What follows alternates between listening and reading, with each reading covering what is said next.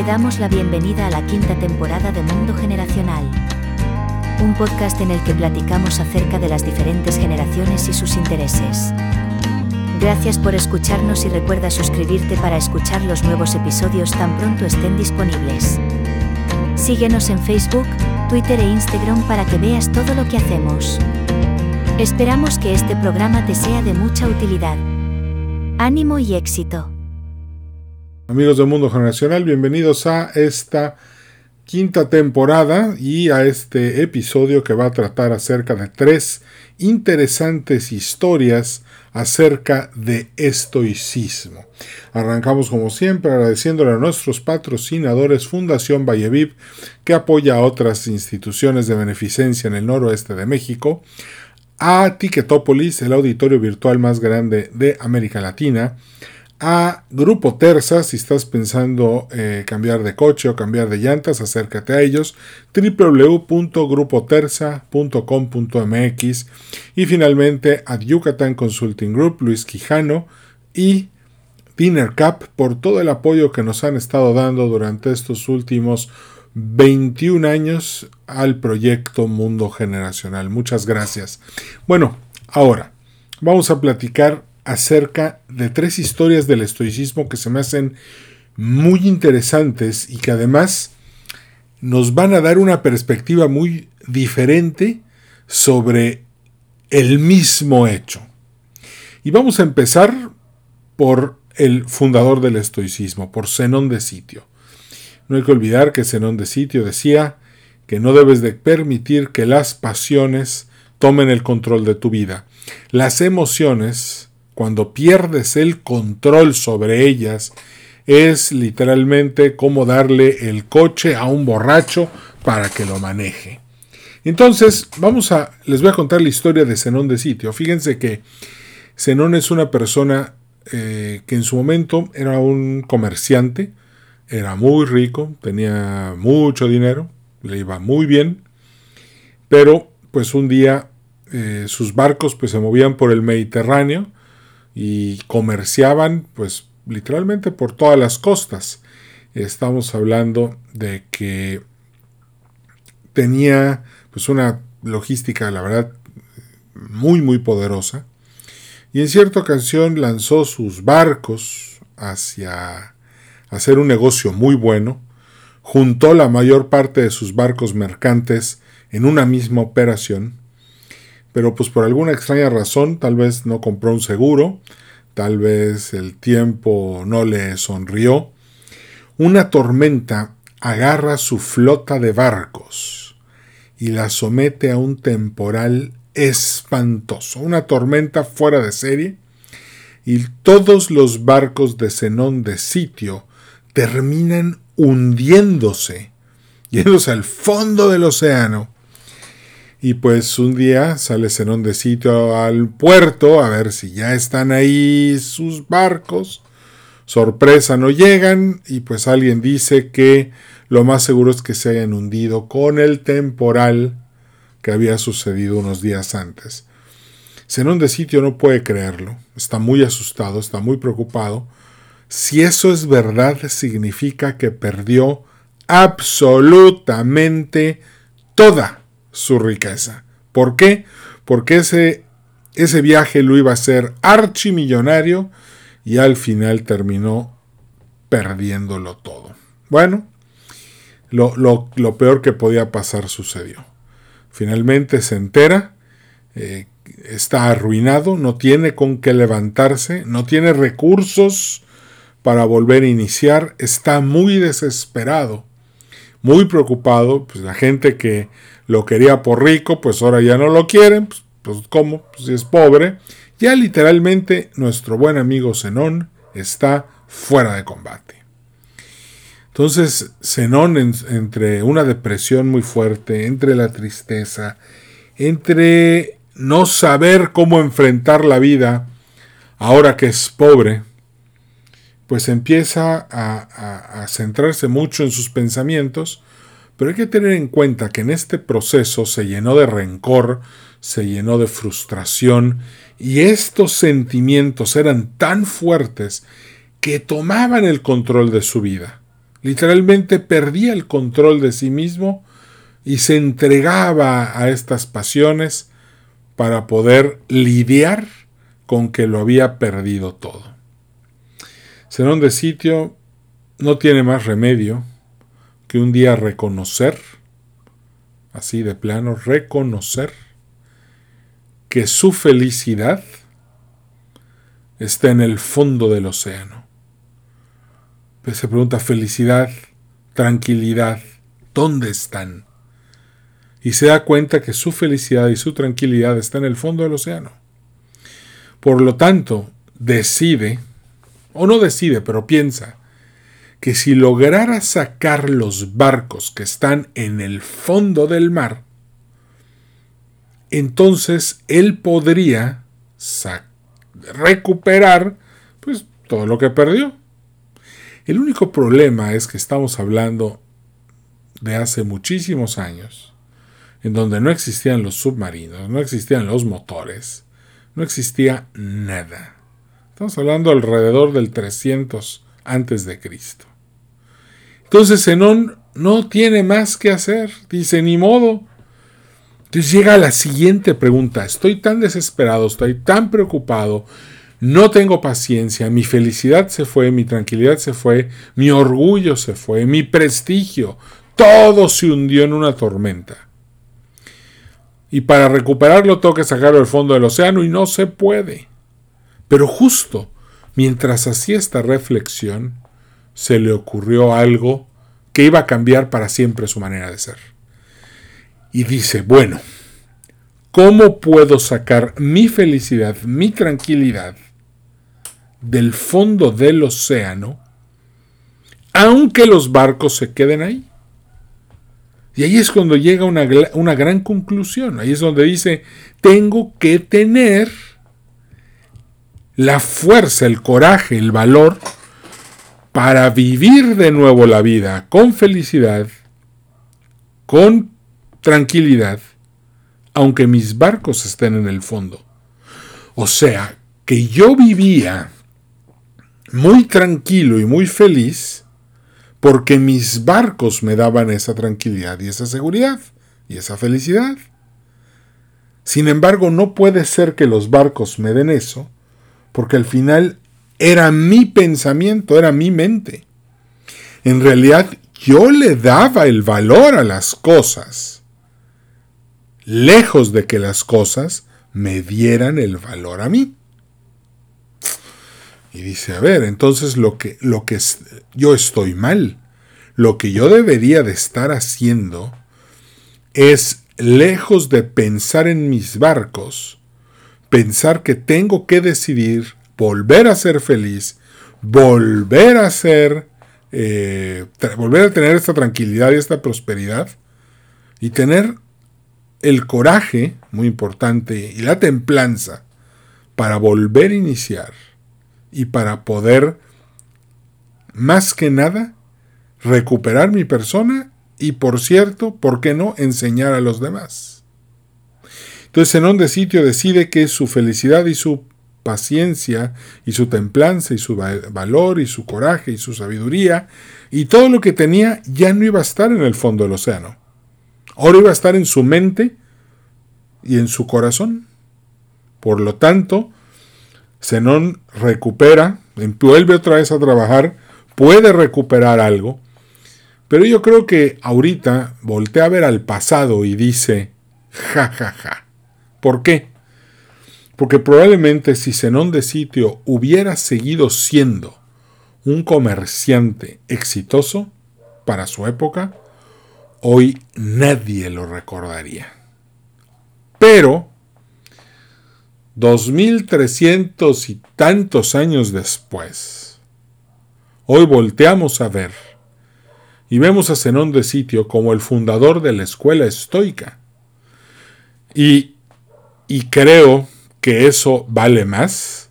Todo lo que nos enseñó, toda la sabiduría que nos deja, toda esta forma de ayudarnos a entender el juego de la vida humana, vale mucho. De hecho, para los que me siguen en Instagram, ya saben, arroba ecarcanog, Ahí publico siempre las conferencias que doy. Y algo que me llama mucho la atención es que últimamente me llaman de escuelas, de organizaciones, de, eh, de todos lados, y me piden la conferencia del estoicismo. Algo que yo empecé sin, sin querer que fuera una conferencia, yo resulta que es la conferencia que ahorita, hoy, que es 11 de julio del 2023, es la que más estoy dando. Más que la de las generaciones y bueno, definitivamente, definitivamente mucho más que la de política económica. La de los escenarios económicos, tecnológicos y políticos. 2030 2023-2030, así se llama. Pero bueno, hay una demanda de estoicismo. La gente quiere entender el juego, quiere saber para poder jugarlo con alegría, con esperanza, con, con libertad, con felicidad, con, con todas estas cosas que si esos barcos no se hubieran hundido, probablemente hoy no sabríamos. Entonces, a pesar de haberlo perdido todo, la lección que nos deja Zenón de sitio es muy grande. ¿Qué significa? Que nuestra felicidad no debe de estar en unos barcos que se hundieron. Nuestra felicidad no puede estar en unos barcos que probablemente en el futuro se hundan. Nuestra felicidad no puede estar en nada que sea pasajero, porque entonces nuestra felicidad también va a ser pasajera. Cuando Zenón de Sitio se paraba en la puerta de Atenas a platicar de sus, de sus experiencias como, estoy, como estoico, stoapoikile, con el tiempo llegó un punto en el que su forma de pensar predominaba en todo el imperio romano. Y creo que eso es algo increíble, producto de una toma de, de tomar las decisiones correctas respecto a si voy a ser feliz o no voy a ser feliz. Creo que esta lección es muy importante y, y, nos invita a pensar, a reflexionar y a meditar acerca de si vale la pena tener apegos a lo material. Yo sé que es muy difícil y más aún en esta época en, la que hay tantos conflictos. Eh, lo veo en TikTok. Eh, hoy podemos decir que hay una guerra abierta entre, entre personas y hay gurús que recomiendan a los hombres hacer cosas y a las mujeres hacer otras cosas y, y como si las relaciones de pareja fueran una guerra. Se les olvida que el amor es más importante y que si una pareja decide vivir con amor, con felicidad, en unión y sin apegos, van a ser muchísimo más felices que aquel, que aquel individuo que está solo, que cree que está ganando mil batallas. Porque, bueno, morales. Ahí se las dejo. Por otro lado, la siguiente historia que les voy a contar también es, es muy entretenida. Y fíjense que yo tuve contacto una vez, no en persona, ¿verdad? Este, con un libro hace muchos años que contaba la historia de Jack London, el escritor. Y es una historia que, me encantó porque eh, algo... Eh, me, cuando leí su, biografía, les estoy hablando probablemente de la década de los 90, del siglo pasado. O sea, ya pasaron muchísimos años de que leí su vida. Obviamente ya no la tengo tan fresca. Pero algo que me impresiona mucho de él es que llega a ser uno de los grandes escritores de Estados Unidos, sin haber ido a la escuela, sin tener un título, pura autoeducación. Algo, algo en lo que creo que voy a hablar muy, muy pronto, pero bueno. Él es una persona que se sienta a leer libros en la biblioteca pública. De hecho, él dice que leyó la novela Signa. Es una... Eh, la escritora es, su vida, o huida si se escribe, que es la historia de un joven campesino italiano, que por cierto no tenía estudios, pero con la práctica y el estudio, se convierte en un gran compositor de ópera. Jack London se inspiró tanto en este libro que pues no se volvió escritor de ópera ni compositor, pero sí él dice que su obra literaria fue a partir de este libro. Y aquí quiero decir algo, qué bonito, qué padre que pueda haber gente que pueda superarse y salir adelante sin ir a la escuela. Muchos no tienen los medios, muchos no tienen los recursos, muchos encuentran otros vías para salir adelante. Es muy válido, se respeta, pero más respeto siempre hay que tener por aquellas personas que logren salir adelante a pesar de no poder ir a la escuela. Y aquí viene un tema muy fuerte, porque Jack London decide ponerse a, leer, a escribir, es muy pobre, tiene que viajar a Japón, le toca eh, la crisis de 1893 a 1897, que fue una especie de depresión económica en la que pues la gente batalló muchísimo.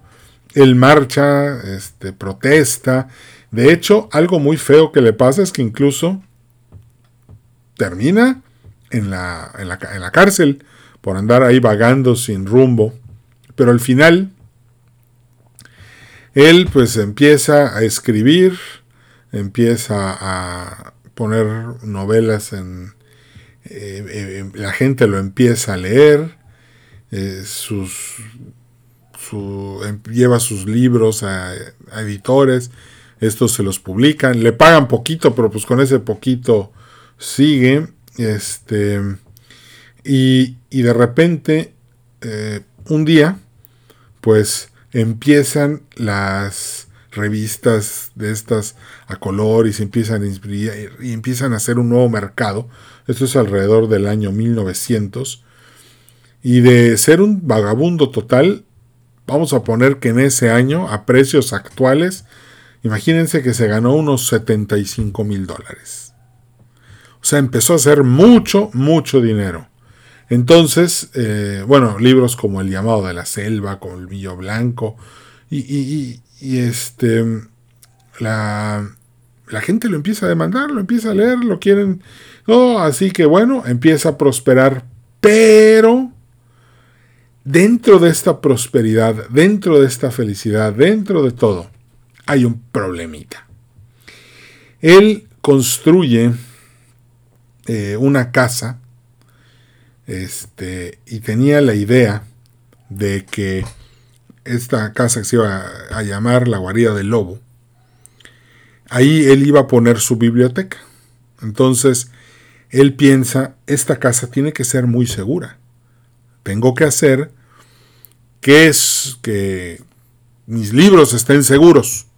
Entonces, pues obviamente los junta, los pone en la cena, empieza a construir su casa, pero lo más importante es que él construye esta casa como una casa que era imposible que se incendiara.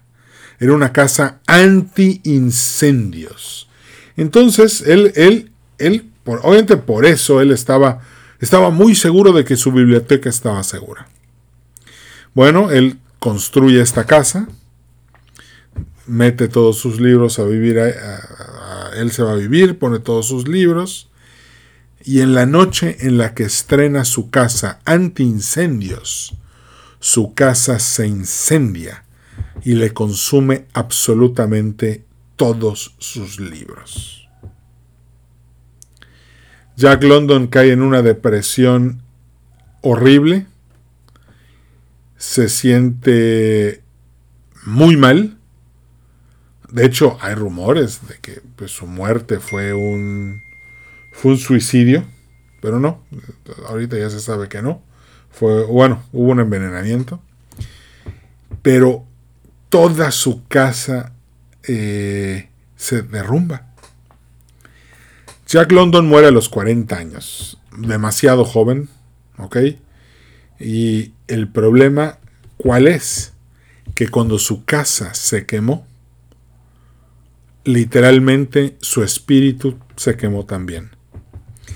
Todos aquellos que coleccionamos libros, que tenemos librerías, bibliotecas, que compramos libros, los acomodamos, que tenemos libros escritos, autografiados por los autores, que incluso compramos hoy deshumificadores para que los libros estén sanos, no se humedezcan. Entiendo lo que sería perder tu biblioteca en una en un incendio. Debe ser algo horrible, insoportable. Y lo sé porque sé de muchas otras personas que tienen bibliotecas que lo único que quieren en esta vida es su biblioteca. No dudo que un genio como Jack London tuviera este, todas estas características, pero pues su casa antiincendios se incendió en la primera noche en la que la usó. Jack London nunca más volvió a ser el mismo. Literalmente le pasó lo mismo que Zenón de sitio, se le quemó la casa, se le hundió el barco, y su felicidad y su tranquilidad y absolutamente todo se fueron en la noche que se incendió. Todo esto. Nada más para que, para recordar un poco, la, eh, la llamada de lo salvaje, este, es uno de sus libros, 1903. El Lobo de Mar, 1904, Colmillo Blanco, 1906, El Talón de Hierro, 1908, Martín Eden, 1909, Aventura en 1911, La Peste Escarlata, 1912, Miguel, hermano de Jerry, 1917, y tiene algunas colecciones de cuentos, como Cuentos de la Patrulla Pesquera en 1905, Cara Perdida en 1910, el nacimiento de la noche, 1913.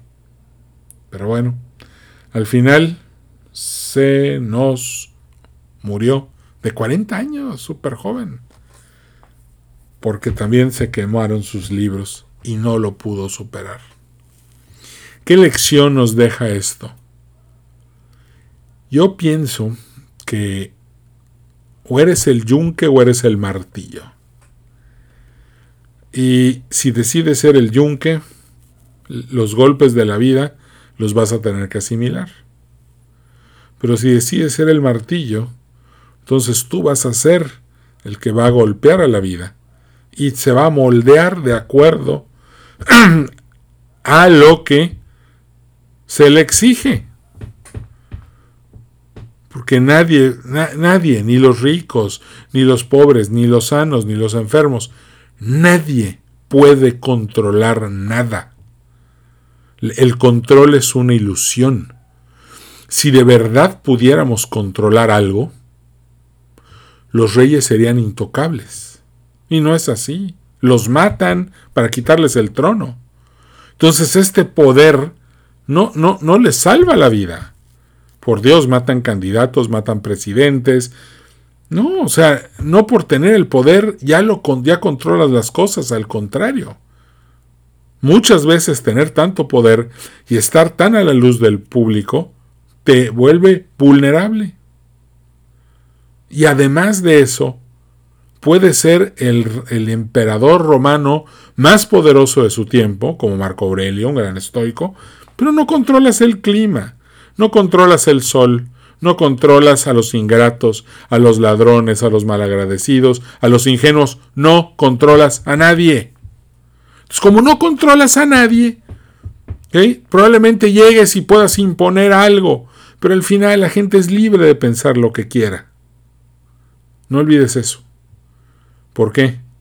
Porque la vida te tiene sorpresas y estas sorpresas no es posible que alguien decida si sí o si no, y tú controlarlas. Lo único que puedes hacer es aceptarlas, sacar tu mejor versión y enfrentarlas con eso. Y eso nos lleva a la tercera historia del día de hoy, el tercer cuento. Y esta es la historia de Tomás Alva Edison. Ustedes ya saben todo lo que hizo Tomás Alva Edison. Para que se den una idea, él nace el 11 de febrero de 1847 y muere a los 84 años el 18 de octubre de 1931. ¿Ok? Él es una persona sumamente innovadora, este, pues su gran invento es el foco, ¿no? Bueno, y el fonógrafo también. Y, pues eventualmente eh, General Electric está, es una empresa que todavía hoy está ligada a él. Pero Tomás Alva Edison pues construye una fábrica, la verdad, muy padre, muy grande, muy interesante. Ahí produce un chorro de productos. Tiene una eh, inversión poderosa, potente. Gracias a eso está construyendo todo lo que, todo lo que puede producir. Pero de repente, un día, así como que de la nada, eh, sale de su fábrica. Ojo, ojo, la fábrica, estamos hablando de principios del siglo XX. No había ISO 9000, no habían todavía procesos como los conocemos hoy, no habían derechos de los trabajadores, o sea, literalmente habían demasiadas cosas que pues podrían ocurrir debido a que pues, pues, no, no, existía un Toyota Way, no existía un Lean Manufacturing, nada. De hecho, las escuelas de negocios todas estaban en pañales.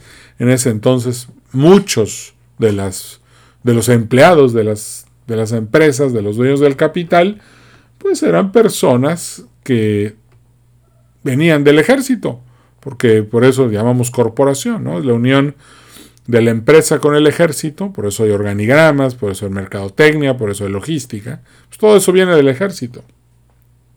Y Thomas Edison, pues está muy feliz trabajando en su planta, está con sus hijos, pero un día alguien por alguna extraña razón, no sabemos qué fue, hubo un chispazo, un cortocircuito nada más y nada menos en la bodega donde se guardaban los químicos de la empresa. Tomás Edison voltea a ver, pone sus ojos en el horizonte y nota que algo anda mal. Cuando ve salir humo de la, de la bodega de los químicos y que consecuentemente ese fuego se iba a expander, iba a incendiar absolutamente todo. En ese instante comprende la gravedad de la situación.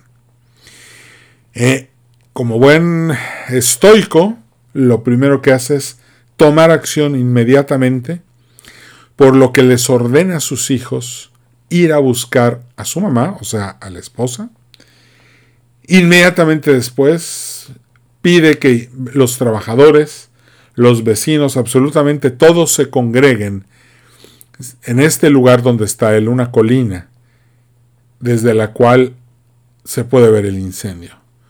Obviamente toda la gente llega preocupadísima, muchos eran empleados, muchos vivían ahí, eh, muchos tenían familiares trabajando en la planta, ya todos estaban seguros, todos habían salido, ya no quedaba nada, o sea, todos estaban a salvo.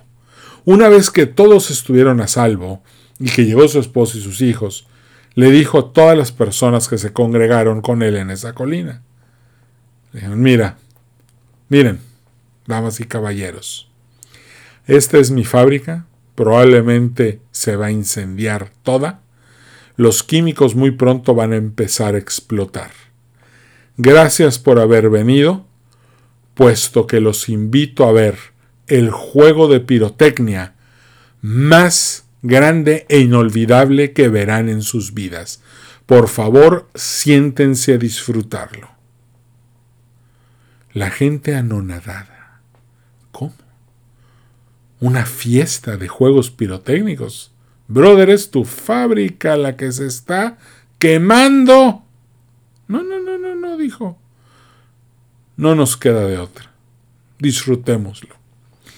Dicen que la gente se sentó y cuando los químicos empezaron a explotar de todos colores, todo el mundo estaba fascinado, veían, el fuego en el cielo, mm, todo fuego de muchos colores, explosiones en el aire. Dicen que todo el mundo lo disfrutó muchísimo. Al día siguiente el show ya había terminado. Thomas Edison llama a sus hijos, se acerca a la planta, y les dicen, solo quedaron cenizas. Y sobre estas cenizas nos vamos a poner a trabajar para reconstruir esta planta y volver a tener todo lo que esta planta nos daba a nosotros y a los demás, y a los clientes, y a las personas que aquí trabajaban. Empecemos de nuevo. Y Edison comenzó otra vez de ceros. Y entonces si vemos las tres historias, vemos un Zenón de sitio al que se le hunde todo, sufre, pero se sobrepone a su sufrimiento. Después vemos a Jack London que no logra salir de su sufrimiento. Pero después vemos a un Thomas Edison que decide disfrutar la tragedia y no permitir ni que sus sueños, ni que su ambición, ni que su sabiduría, ni que su coraje, ni que su templanza, ni que su sentido de la justicia sean dañados por el fuego. Al día siguiente, cuando Tomás Edison se reúne con sus hijos, sus socios, sus trabajadores para reconstruir la planta, la noticia corre por todo el mundo. Y se sabe que Tomás Edison lo perdió todo pero ya está trabajando para volver a construir la planta. La gente inmediatamente corre a ofrecerle dinero y le dicen, oye, toma, aquí tienes el dinero, reconstrúyelo. Oye, yo quiero ser tu socio, vamos a construir una planta más grande. Oye, aquí te va un crédito para que vuelvas a construir y te vuelvas a levantar. Oye, aquí. Entonces, al cinco años después, Thomas Edison tiene 10 plantas trabajando en su, en su haber. Está produciendo mucho más, es muchísimo más rico. Cinco años después que un día antes de que la planta se quemara. ¿Y el mensaje de estos tres cuentos cuál es? Nos van a pasar muchas cosas. Unos van a decir, una vez me pasó esta, este, este detalle, y en su momento me puse de mal humor porque me pasó, pero hoy, diez años después, estoy agradecido de que me haya pasado, porque gracias a eso hoy tengo la vida que tengo. Gracias a que viví esta experiencia, hoy puedo hacer esto, hoy puedo ayudar a la gente de tal manera. ¡Qué bueno! De, de yunque pasaste a ser martillo.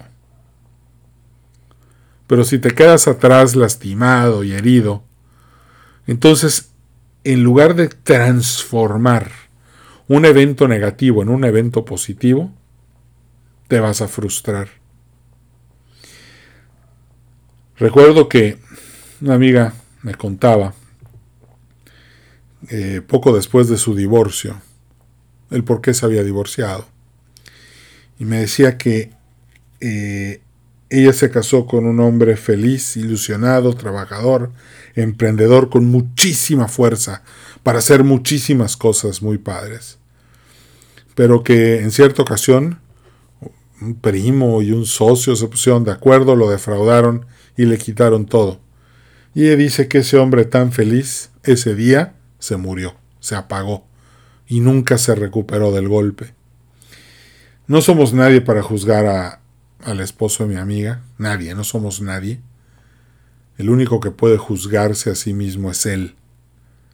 Pero yo creo que la lección que nos dejan estas tres historias es que siempre vamos a poder hacer algo por el bien de los demás a partir de nuestras experiencias.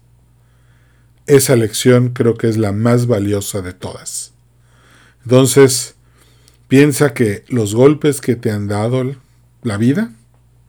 Hoy tu misión es convertirlos a positivo, ver de qué manera nos, los puedes canalizar para bien de los demás.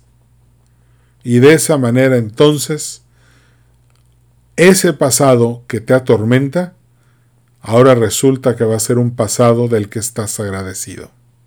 ¿Difícil? Sí. ¿Imposible? No. Pero como dice mi amigo el rabino Rami Wolf, es difícil vivir con problemas y es difícil vivir solucionando problemas. Al final del día, tienes que escoger tu difícil. Así que piensa bien en eso, te dejo la reflexión, para bien o para mal, la vida así es y hay que saber sacarle la mejor diversión posible. Recuerda, es mejor ser feliz. La felicidad está dentro de ti, no en las cosas materiales de las que eres dueño.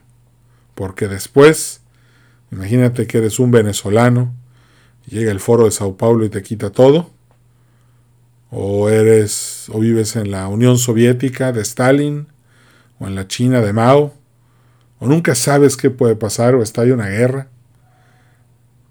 Entonces, incluso ahí, por difícil, yo sé que va a ser dificilísimo, pero es mejor escoger un difícil que nos lleve a la felicidad que vivir una vida difícil porque estamos tristes, frustrados y nuestra felicidad está en el fondo del océano.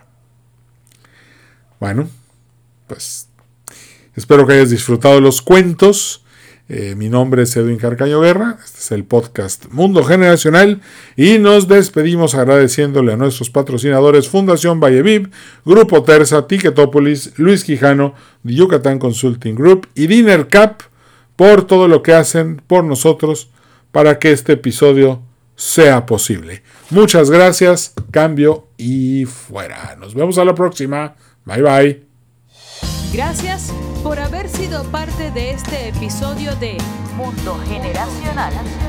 A nombre de todo el equipo te deseamos prosperidad y éxito.